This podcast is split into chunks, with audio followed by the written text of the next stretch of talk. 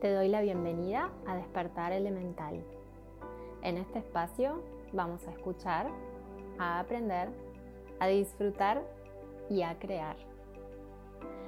Vamos a aprender herramientas para liberar tu estrés, conectar con tu naturaleza y despertar a la transformación. Soy Nadia Nedelchev y te doy la bienvenida al podcast Despertar Elemental. Bienvenida a un nuevo episodio de este podcast. Estamos ya pisando casi el fin de año. Increíble cómo se pasa el tiempo. Así que un poco aprovechando algunas, algunas vivencias y algunas reflexiones de estas últimas semanas, me parece propicio poder continuar con, con el hilo de lo, que, de lo que vengo compartiéndote en los últimos episodios. Y mm, algo que me gustaba poder eh, acercarte hoy, algunas ideas para poder compartirte hoy para ver si te pueden tal vez aportar y servir, es, eh, es una pregunta que muy frecuentemente me hacen y también me hago yo misma. y es, eh, ¿por qué no podemos estar en calma? ¿Por qué no podemos sostener la calma? Y a raíz de una actividad que estoy, que estoy haciendo desde hace unas semanas, esta pregunta se ha ido haciendo cada vez más presente y más activa.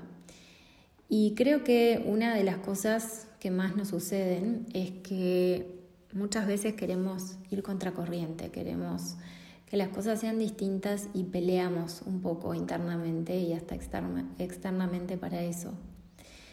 Y ¿Qué pasaría si nos damos la posibilidad de reflexionar sobre esto? ¿Es realmente posible estar en calma? ¿Cuánto tiempo puede durar un espacio de calma? ¿Y qué es la calma para mí? Entonces, tal vez nos puede llegar a suceder de que en algún punto idealizamos lo que es estar en calma, idealizamos lo que es estar tranquilas y serenas. Porque si tomamos en cuenta que nuestra mente genera miles y miles y miles de pensamientos al día, ¿cómo sería posible entonces lograr tener calma mental?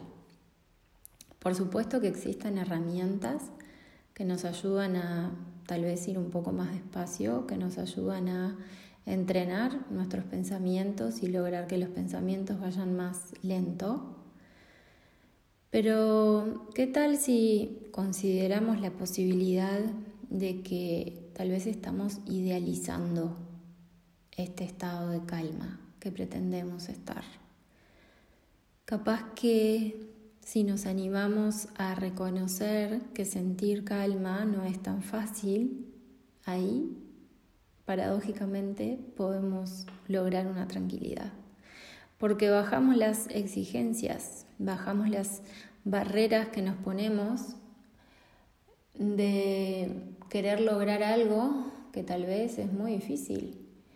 Puede resultar muy complicado para algunas de nosotras realmente conseguir tener y sostener momentos de calma.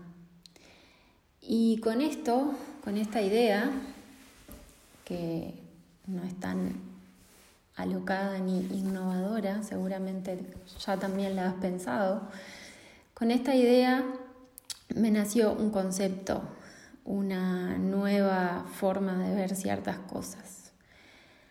Para tener estos deseados, anhelados momentos de calma, lo que en realidad necesito es tener la capacidad de hacer silencio,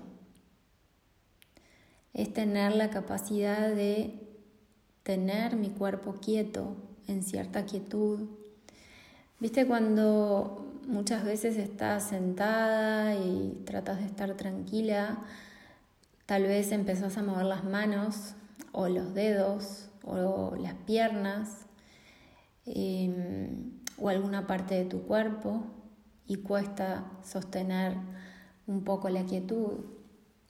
En realidad, cuanto más podamos estar cada día un ratito, haciendo un poco de silencio, un ratito, observando nuestro cuerpo y tratando de mantenerlo un poco quieto y sereno, ahí puedo lograr tener un poco de calma. En este, en este mundo de la autoconciencia, del autoconocimiento que nos lleva a querer descubrir nuevas maneras de cuidarnos, de atendernos, de escucharnos. También a este mundo ingresa la autoexigencia. A veces el hecho de querer meditar o practicar cierta, em, tener cierta práctica que nos lleve a justamente poder estar en serenidad, hasta a veces ahí también entra la exigencia, la autoexigencia. Y una de las principales y más frecuentes motivos de consulta que tengo con mis pacientes individuales y personas que asisten a mis programas es justamente esta, la necesidad de tener calma. Pero como te decía, desde hace algunos días vengo pensando y vengo atando cabos y dándome cuenta que la calma en realidad tiene mucho que ver con lo que podamos permitirnos de tiempo y de espacio para hacer un poco de silencio y para tener algo más de quietud y de claridad. Porque ¿para qué queremos calma?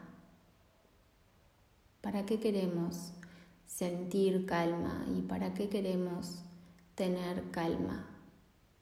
¿Qué es lo que nos aleja de sentir esa tranquilidad? Nos exigimos para poder sentirnos tranquilas para poder tener momentos de paz? ¿Sería real para nosotros vivir en un estado de calma casi permanente? ¿O podemos realmente amigarnos con esta noción de que hacemos muchas cosas en un solo día, de que hemos vivido un montón de historias, hemos transitado un montón de caminos. Todo eso que hemos vivido ha quedado impregnado en nuestras células, en nuestro organismo, em, inunda nuestro corazón, por supuesto que moldea nuestra forma de pensar y de ver el mundo y por supuesto de vernos a nosotras mismas. Entonces, ¿qué pasaría si podemos soltar las exigencias de querer estar en tal o cual estado? ¿Qué pasaría si soltamos las exigencias de querer algo y de tener que hacer algo distinto para llegar a eso? Entonces, simplemente estas preguntas que te fui dejando Toma nota de ellas. Te invito a que lo hagas, a que puedas reflexionar en estos puntos. Y sobre todo, si sos una de esas personas que buscan tener calma, pregúntate por qué, pregúntate para qué y pregúntate qué significa la calma para ti. Estar en la naturaleza observar a la naturaleza, a los árboles, el océano, el río, el cielo, las flores, todos los animales salvajes o domésticos, todo contacto con la naturaleza siempre va a traerte al momento presente, a conectarte con tu realidad actual y a ayudarte a estar en atención con tus sentidos, con todo tu cuerpo y con lo que está aconteciendo a tu alrededor. La naturaleza es la primer medicina, podría decirte, para este trabajo de estar más atenta y más consciente, para entender para qué quiero algo, por qué lo quiero y qué pasaría y qué significa ese algo para mí.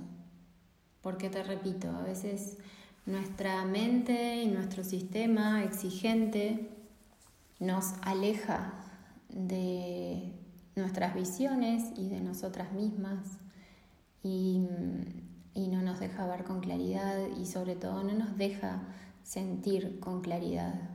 Por eso son tan importantes estos momentos en donde puedas estar presente con, con tu cuerpo, con tu mente, con tus sentimientos y emociones, con tus sensaciones en este aquí ahora, en este presente, para realmente ver y sentir cómo y dónde y por qué querés estar de tal o cual manera. Y mm, a veces necesitamos hacer ese esa reorganización, como si apretáramos el botón de la tecla reset en el teclado y que ese reset, ese reseteo nos ayuda a volver a organizarnos, a decantar información, a decantar palabras que nos decimos a nosotras mismas y que a veces solo repetimos y ya después nos olvidamos de por qué nos estábamos hablando de tal o cual manera. Entonces, de eso se trata el próximo encuentro online que voy a estar facilitando el viernes 4 de noviembre. Va a ser un encuentro súper profundo para mujeres que están realmente comprometidas con su salud, con su bienestar, para ir trabajando en estos últimos meses del año profundizando en todo lo que nos hace bien y haciendo los reajustes necesarios para conectar con nuestra vitalidad, para conectar con nuestros propósitos, para conectar con nuestra salud y con nuestro bienestar físico, emocional, mental, espiritual. Entonces, si quieres ser parte de esta masterclass que se llama Calm and Love Reset, vas a tener nuevas herramientas de liberación de estrés, vas a poder disfrutar de momentos de meditación y de relajación y sobre todo de conexión contigo misma, con tu propia voz, con tu propia verdad, con tus deseos y con acciones concretas que te lleven a sentirte de la manera que querés y que mereces.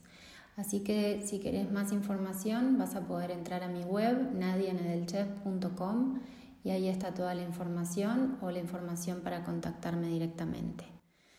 Y nos seguiremos encontrando en, estas, en estos próximos episodios con esta energía de cierre de año, con esta intención de cuidarnos cada vez más, de encontrar momentos y de seguir despertando a todo lo que nos hace bien. Gracias por estar ahí, nos encontramos súper pronto y que estés muy bien.